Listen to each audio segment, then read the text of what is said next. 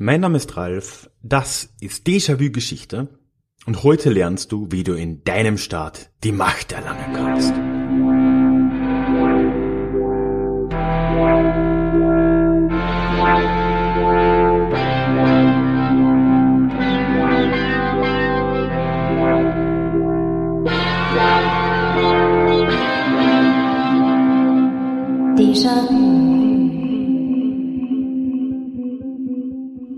Hallo und herzlich willkommen zurück zu dieser neuen Episode des Déjà-vu Geschichte Podcast.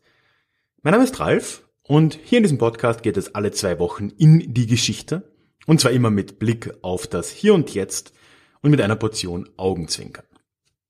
Heute gibt's mal einen kleinen Ausblick und zwar einen Ausblick auf mein kommendes Buch namens Populismus leicht gemacht – Du hast es wahrscheinlich schon mitbekommen, es läuft aktuell noch eine Crowdfunding-Kampagne dafür, aber sowohl das Buch als auch ein professionelles Hörbuch sind schon finanziert. Man kann noch nach wie vor dort die signierte exklusive Edition vorbestellen, aber es wird kommen.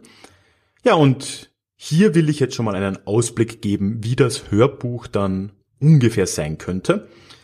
Der Text, das Manuskript wird sich zwar noch ein wenig ändern nach dem Lektorat, aber ich möchte jetzt schon eine kleine Hörprobe aus diesem Buch mit dir teilen. Also so eine kleine exklusive Vorablesung, wenn du das so sehen willst.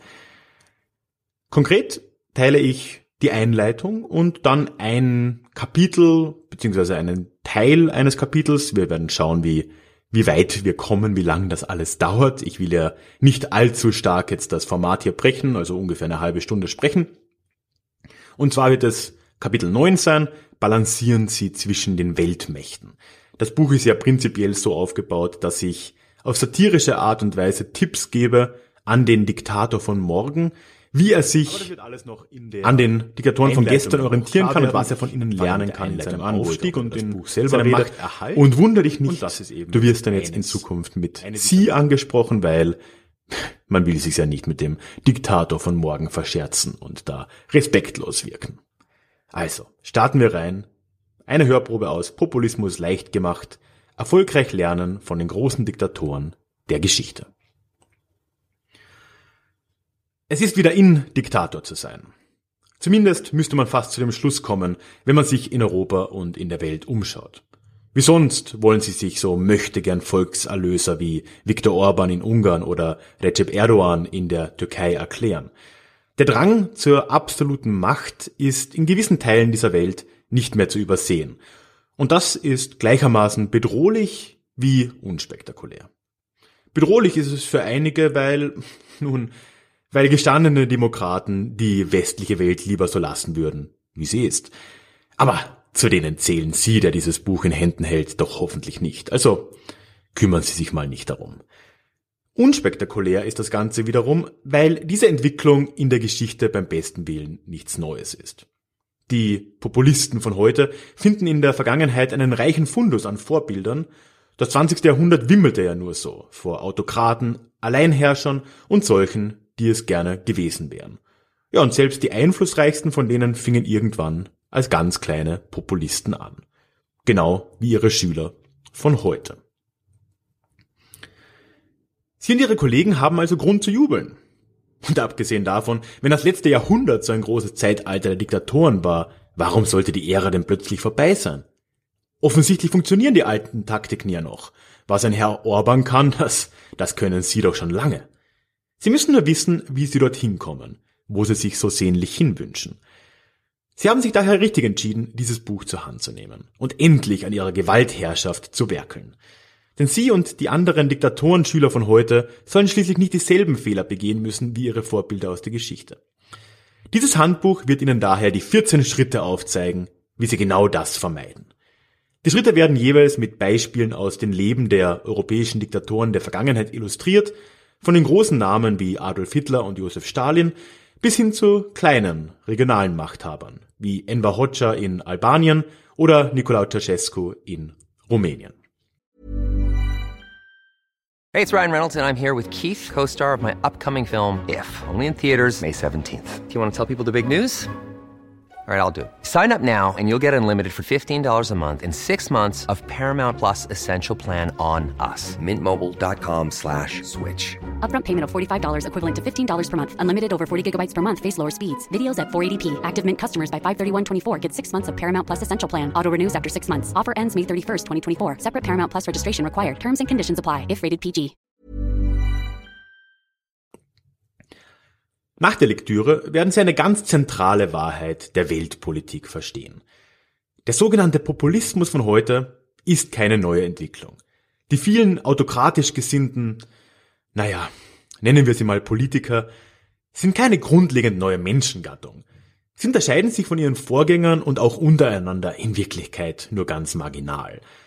Tatsächlich folgen sie nämlich alle demselben Handbuch, welches die Stalins und die Hitlers, die Ceausescus und die Hodgers ihnen hinterlassen haben. Sie halten dieses Handbuch gerade in Händen. Oder hören ihm zu.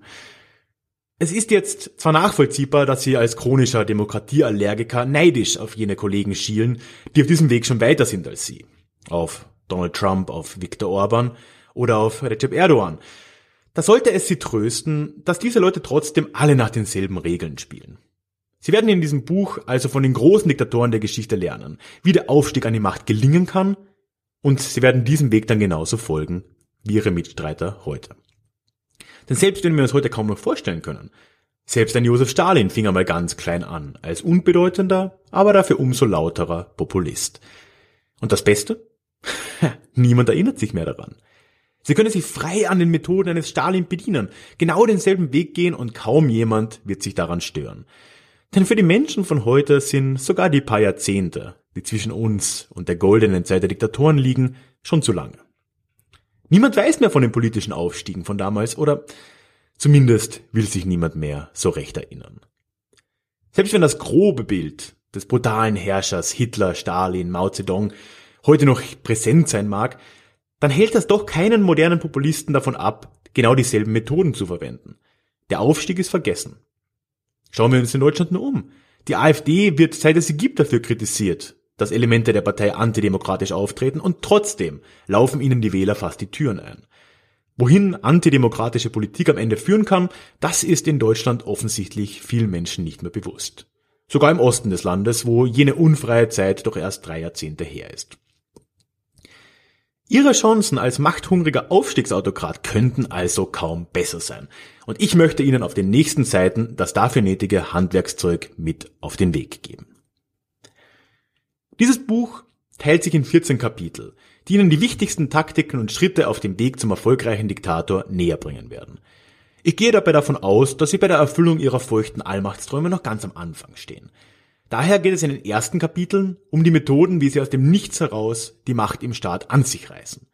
Wir werden darüber sprechen, wie sie ihre furchtbar unspektakuläre Herkunft zu einer veritablen Heldenstory umgestalten, wie sie Feindbilder bedienen und in den Köpfen ihrer zukünftigen Untertanen immer frisch halten und wie sie Ideale finden, die beim Volk ankommen. Sie werden lernen, warum es sich niemals lohnt, für etwas aufzutreten und warum konsequentes Dagegensein ihr zuverlässigster Begleiter auf dem Weg zur Macht ist. Nebenbei sprechen wir bei der Gelegenheit auch über den besten Freund des Alleinherrschers, den guten alten Nationalismus. Ausgestattet mit diesem Wissen können wir uns am Ende des ersten Teils dann daran machen, über die konkrete Machtübernahme zu sprechen. Sie werden lernen, wie Sie Staatskrisen bauen, füttern und ausnutzen, um dorthin zu kommen, wo Sie sich schon selbst lange sehen. An die Schalthebel der Macht. Im zweiten Teil des Buches wenden wir uns dann der Zeit danach zu und befassen uns endlich damit, was sie denn tun können, um ihre neu gefundene Allmacht zu erhalten. Und zwar auch ohne Unterstützung aus dem Volk. Denn legitime Macht ist etwas für verweichlichte Demokraten. Vergessen Sie das nicht. Lernen Sie mit Hilfe dieses Buches stattdessen, wie Sie die Bevölkerung in konstanter Angst halten, wie Sie Ihre Partei im Inneren und die Diplomatie im Äußeren dazu nutzen und wie Sie es mit der Propaganda halten sollen. Außerdem lernen Sie über die Bedeutung der Wirtschaft und warum sie Ihnen am Schluss doch egal sein kann. Wie Sie mit politischen Wegbegleitern umgehen sollen, was zum Teufel Sie mit den Religionsgemeinschaften anfangen sollen und zu guter Letzt, wie Sie sich selbst ein Denkmal setzen, das Ihre Herrschaftszeit und Ihr Leben überdauern wird. Mit diesen Tipps und Tricks haben im Laufe der Geschichte schon die unqualifiziertesten, unfähigsten und unwahrscheinlichsten Herrscher den Aufstieg geschafft. Sind Sie bereit, in diese stolze Riege einzutreten? Soweit zur Einleitung. Also, wie schon gesagt, das Buch teilt sich in zwei große Teile auf. Die ersten sechs Kapitel sind für die ja, Vorbereitung der Machtübernahme gedacht. Ich habe einige der Kapitel auch schon angesprochen jetzt in, in dem Text und enden mit den Krisen, weil er bekanntlich eine Krise die Chance für den Aufstieg ist.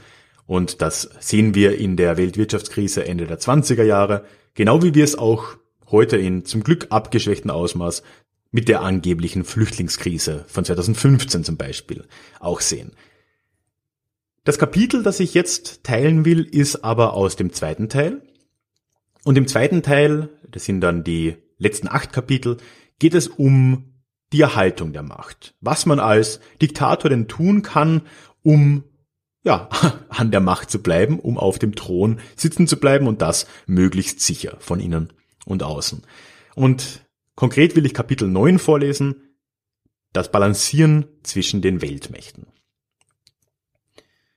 Das Leben als Diktator ist großartig. Sonst hätten sie ja kaum den Weg dorthin eingeschlagen. Aber bekanntlich ist doch nichts perfekt. Denn wissen Sie, was eines der großen Probleme des modernen Diktatorentums ist? In genau den Ländern, in denen es sich am meisten lohnen würde, Diktator zu werden, ist der Weg dorthin am steinigsten. Ausgerechnet die wohlhabendsten Länder der Welt tendieren aus irgendeinem Grund dazu, verdammte Demokratien zu sein. Die Chancen stehen somit rein statistisch relativ schlecht, dass sie sich in einem wirtschaftlichen Powerhouse befinden und diesem hoffentlich als Alleinherrscher vorstehen. Aber lassen Sie den Kopf nicht hängen. Denn auch kleine Staaten haben ihre guten Seiten. Denn als Diktator eines kleinen Staates genießen sie ganz andere Vorzüge als in den großen Ländern der Welt. So können sie zum Beispiel sich den Luxus gönnen, keine eigene Außenpolitik zu verfolgen. Denn, seien wir mal ehrlich, ihre außenpolitische Linie würde ohnehin niemanden interessieren. Fokussieren Sie sich lieber darauf zu erkennen, was die Interessen der Weltmächte sind. Daran orientieren Sie sich dann und spielen sie gegeneinander aus. Diese Strategie kommt Ihnen sicherlich bekannt vor, wenn auch aus einer anderen Ära. Zu Zeiten des Kalten Krieges war das Balancieren zwischen den großen Machtblöcken ja die erfolgversprechendste und damit verbreiteste Strategie, die sich Diktatoren in der ganzen Welt zunutze machten.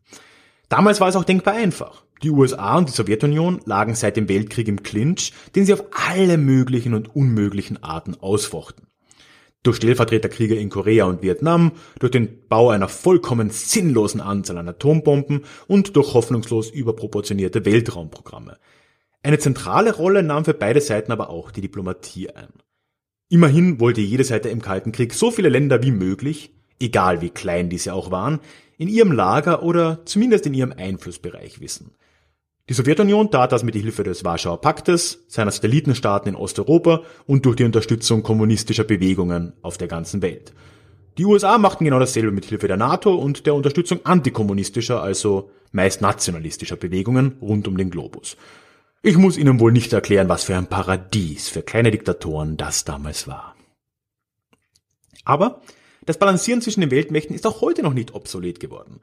Auch wenn die gemütliche Welt der zwei Lager so nicht mehr existiert, gibt es doch immer noch größenwahnsinnige Weltmächte, die sie gegeneinander ausspielen können. Das machen viele ihrer werten Kollegen ja bereits. In Europa kokettieren Herrscher angeblich westlich orientierter Staaten immer wieder offen mit Russland. Viktor Orban in Ungarn etwa oder Alexander Vucic in Serbien. Orbans Ungarn ist einerseits EU-Mitglied, auch wenn man ihm das nicht immer auf den ersten Blick ansehen mag, Andererseits steht das Land Wladimir Putin aber jederzeit für einen pompösen Staatsbesuch offen. Von Energiedeals und dem russisch finanzierten Ausbau des Atomkraftwerks in Paksch einmal ganz zu schweigen. In Serbien beteuern Politiker seit bald 20 Jahren immer und immer wieder ihren Willen, baldmöglich der EU beizutreten. Gleichzeitig organisiert man für Putin Militärparaden durch Belgrad, lädt russische Geheimdienste ins Land ein und lässt sich vom großen Bruder in Moskau in der Kosovo-Frage vertreten. Auch anderswo ist das altbekannte Muster heute noch zu finden.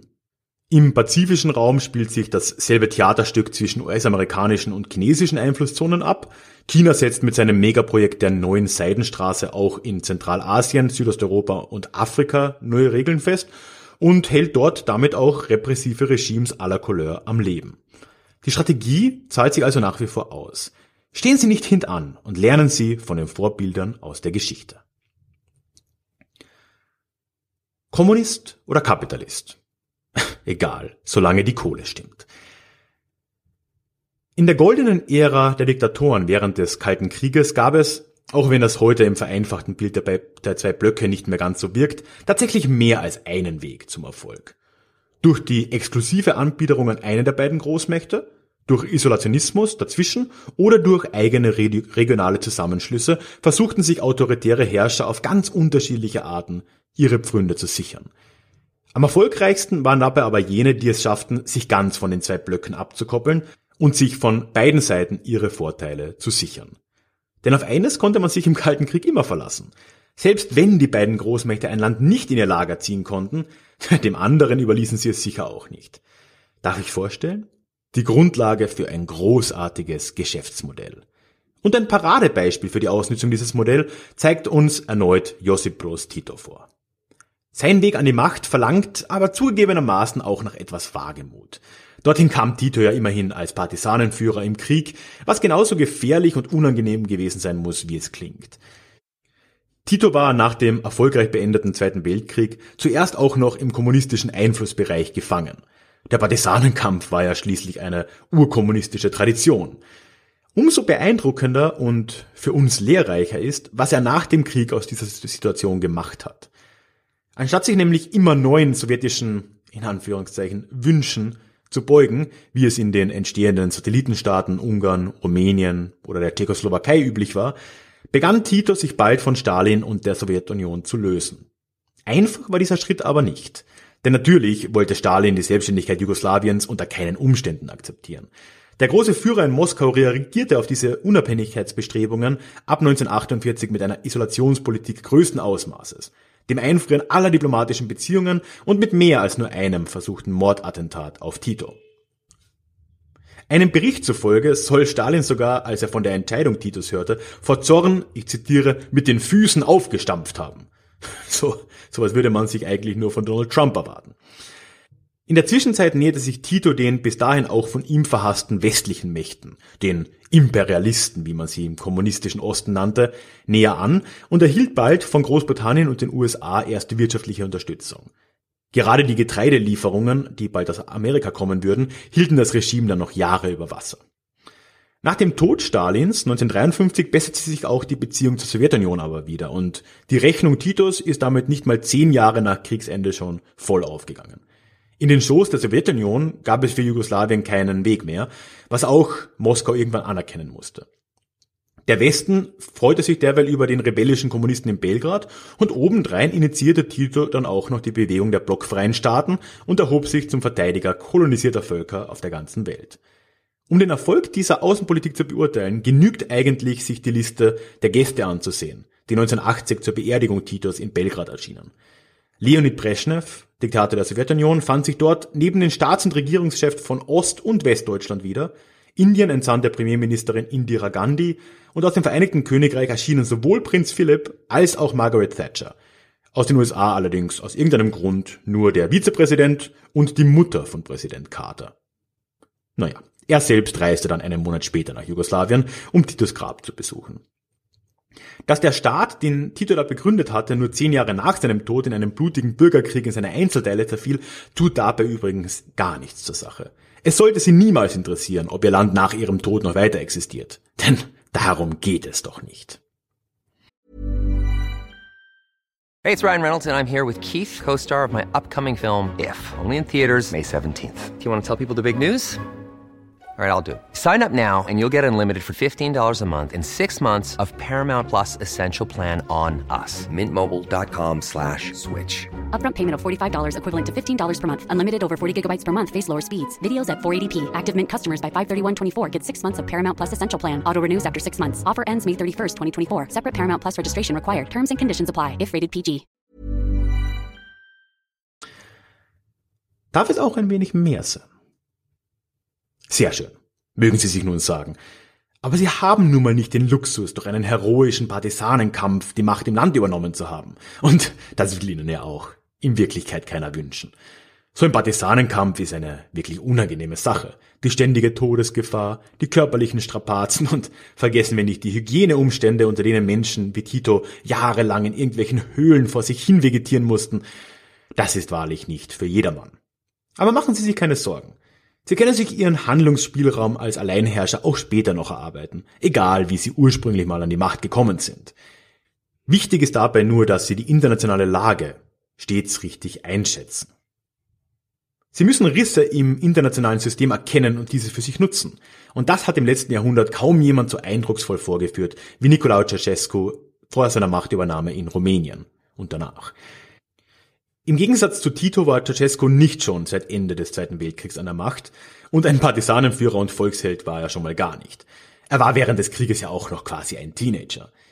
Wie ich Ihnen aber schon an früherer Stelle erläutert habe, schaffte es Ceausescu als treuer Unterstützer des Machthabers Georgiou Day schon bald innerhalb der kommunistischen Partei aufzusteigen. Und als Day 1965 starb, konnte Ceausescu tatsächlich seine Nachfolge antreten. Extern konnte er dabei auf die Unterstützung der Sowjets zählen. Intern nutzte er eine Taktik, die es inzwischen auch bekannt vorkommen dürfte.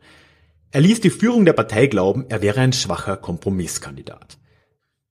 Alle wünschten sich einen schwachen Vorsitzenden, um ihre eigenen Vorhaben durchzubringen und unterstützten daher den jungen Ceausescu. Leider haben sie diesen schwachen Kandidaten aber nicht bekommen, wie eigentlich noch nie jemand in diesem Spiel bekommen hat, was er wollte. Bekommen haben sie einen der skrupellosesten Diktatoren der Welt, der die Macht bis 1989 nicht mehr abgeben würde. Und auch das tat er nicht ganz freiwillig. Nach seiner Machtübernahme nahm sich Ceausescu offensichtlich erstmal Tito zum Vorbild. Wir befinden uns inzwischen ja Mitte der 60er Jahre. Tito war seit bald zwei Jahrzehnten aus dem sowjetischen Lager ausgebrochen und genoss enormen Status in der ganzen Welt. Der kapitalistischen, aber durchaus auch in Teilen der kommunistischen. Nun hatte Ceausescu zwar nicht annähernd dieselbe Glaubwürdigkeit wie Tito, aber er erkannte doch seine Chance. Ende der 60er Jahre taten sich im sowjetischen Machtbereich nämlich wieder einmal Risse auf. Seit Jahren schwelte ein Konflikt zwischen der Sowjetunion und der Volksrepublik China und auch in Mitteleuropa sah es seit dem Aufstand der Ungarn in den 50er Jahren nicht ganz ungefährlich für die Sowjetführung aus. Innerhalb Rumäniens war Ceausescus Lage dagegen gut abgesichert. Die Partei stand hinter ihm, die Wirtschaftslage war einigermaßen vielversprechend. Da sah er seine Zeit gekommen, es mit dem sowjetischen Einfluss in Rumänien aufzunehmen. Als der Kreml zu der Zeit von seinen Satellitenstaaten verlangte, die diplomatischen Kontakte zu China abzubrechen, weigerte sich Ceausescu schlichtweg.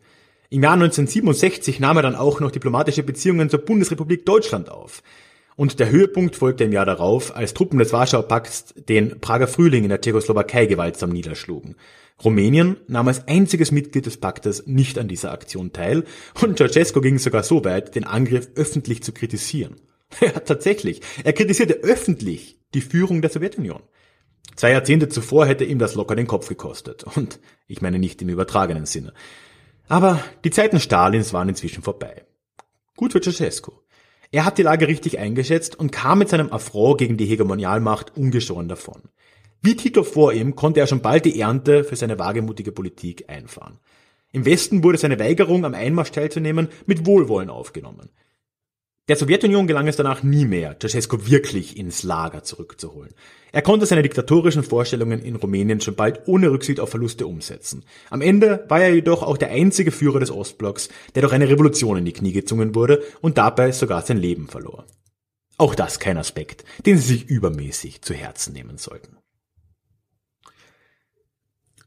Das Spiel funktioniert auch in einem Lager. Die Strategien Titos und Ceausescus haben bis heute Relevanz und können uns viel lehren. Allerdings müssen wir auch anerkennen, dass die Situation in einer Welt ohne zwei Großblöcke für kleine machthungrige Herrscher wie sie nicht gerade einfacher geworden ist. Doch das Balancieren zwischen den Mächten ist nicht nur in einer zweipoligen Welt wie im Kalten Krieg ein guter Trick. Das geht auch in einem Lager wunderbar. Strengen Sie sich nur ein bisschen mehr an, als Großbritannien das mit dem Brexit getan hat. Da, da ist der Balanceakt zwischen den westlichen Blöcken Europa und USA ja eher schief gelaufen.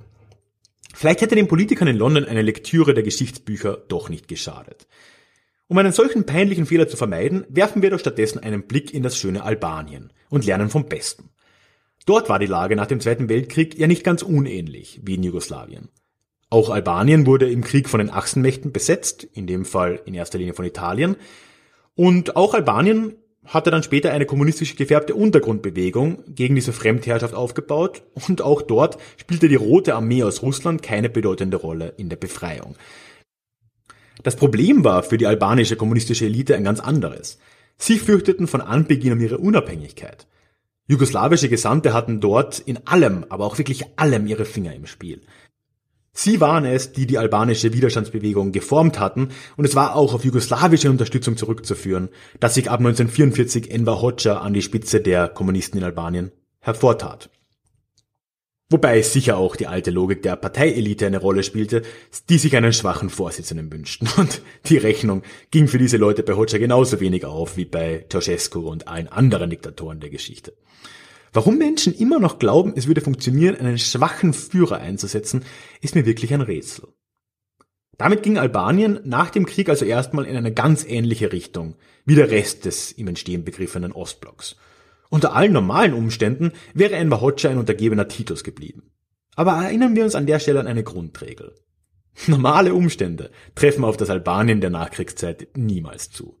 Denn offensichtlich hatte Hoxha doch das ein oder andere von seinem Meister und Mentor in Belgrad gelernt. Als Tito sich 1948 mit der Sowjetunion überwarf, packte Hoxha seine Chance gleich beim Schopf. Er sah in dem Konflikt die Gelegenheit, sich aus der jugoslawischen Abhängigkeit zu befreien und stellte sich entschlossen auf die Seite Stalins. Die Konsequenzen waren klar. Aus der bereits anvisierten Union Albaniens mit Jugoslawien wurde erstmal nichts und das Land rückte näher an das sowjetisch dominierte Osteuropa heran. Allgemein war Enver Hoxha ja ein wahrer Stalin-Fanatiker. Als Stalin starb, verordnete Hoxha Albanien gleich zwei Wochen Staatstrauer. Das war mehr als in der Sowjetunion selbst. Was der kleine Größenwahnsinnige aus Tirana aber wohl unterschätzte, ja, mit der neuen Nähe zur Sowjetunion kamen auch neue Regeln und Verantwortungen auf Albanien zu. Verständlicherweise hatte Hoxha darauf aber herzlich wenig Lust. Es bestand also bald schon wieder Handlungsbedarf. Bei der nächstbesten Gelegenheit entschied sich Hoxha, sich auch von der Sowjetunion langsam wieder abzukapseln. Und die Gelegenheit war dieselbe, die auch Ceausescu für sich nutzte. Der sowjetisch-chinesische Konflikt der 60er Jahre.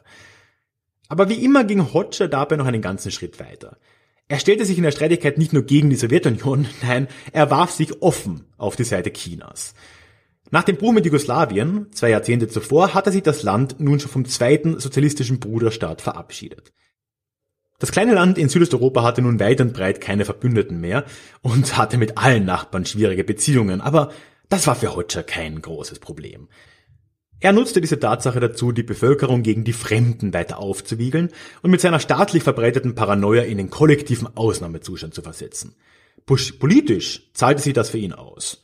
Zumindest wenn man annimmt, dass ein vordergründiges Ziel es war, keine Zwischenrufe mehr von außen zu erhalten.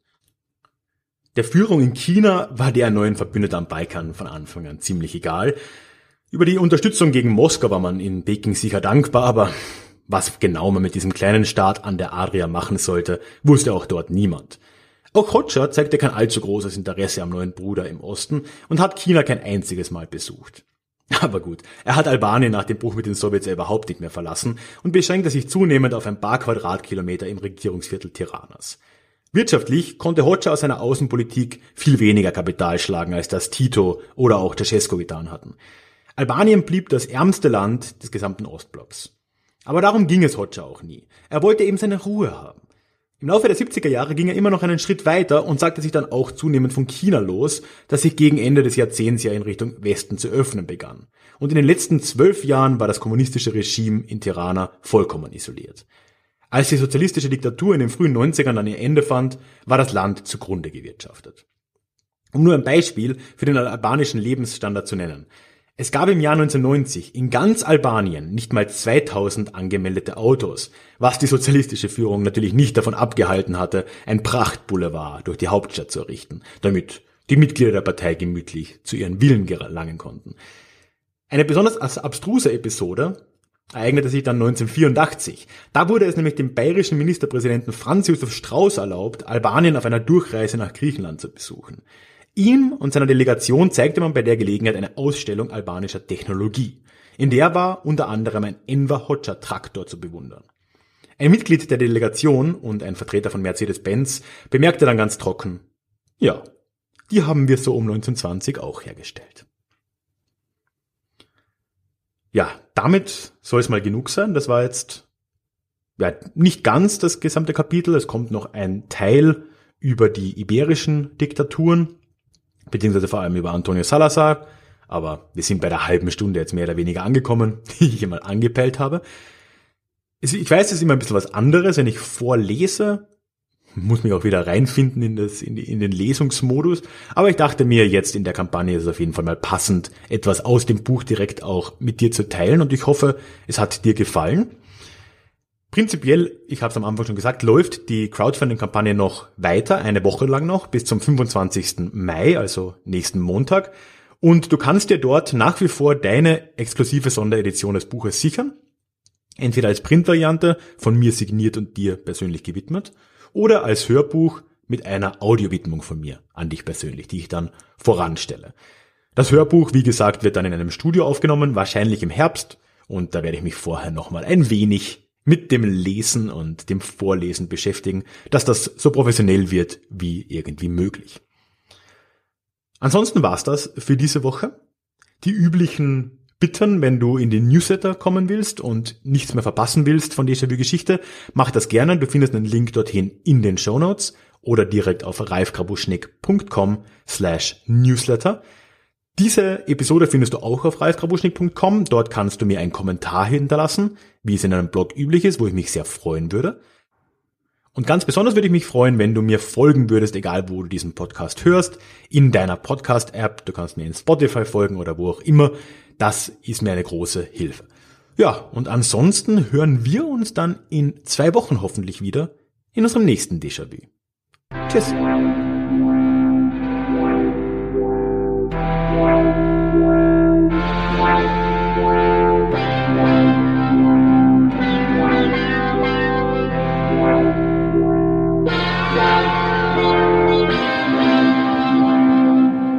Even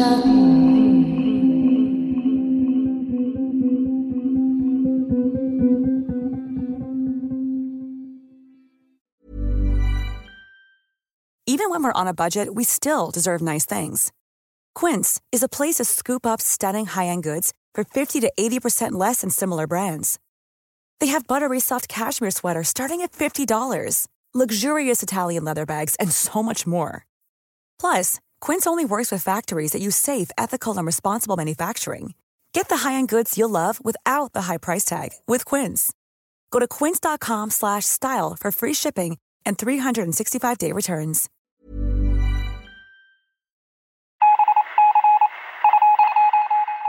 Möchtest du dich noch mehr mit Geschichte beschäftigen? Dann werde doch Teil der Community und hol dir deine persönliche Dosis Geschichte regelmäßig ins Postfach mit dem Déjà-vu Geschichte Newsletter. Dort erwarten dich abwechslungsreiche Geschichte-Häppchen, zweimal im Monat direkt in dein E-Mail-Postfach, Austausch mit mir, ich kann dich erreichen, du kannst mir direkt antworten und ich melde mich auch garantiert wieder zurück. Und als Dankeschön das exklusive Hörbuch Psoffene Geschichte, wie Alkohol die Geschichte prägte. Direkt zum Download nach deiner Anmeldung. Alle weiteren Infos zum Newsletter findest du verlinkt in den Show Notes oder auf ralfgrabuschnick.com slash newsletter. Ich würde mich sehr freuen, dich dort begrüßen zu können.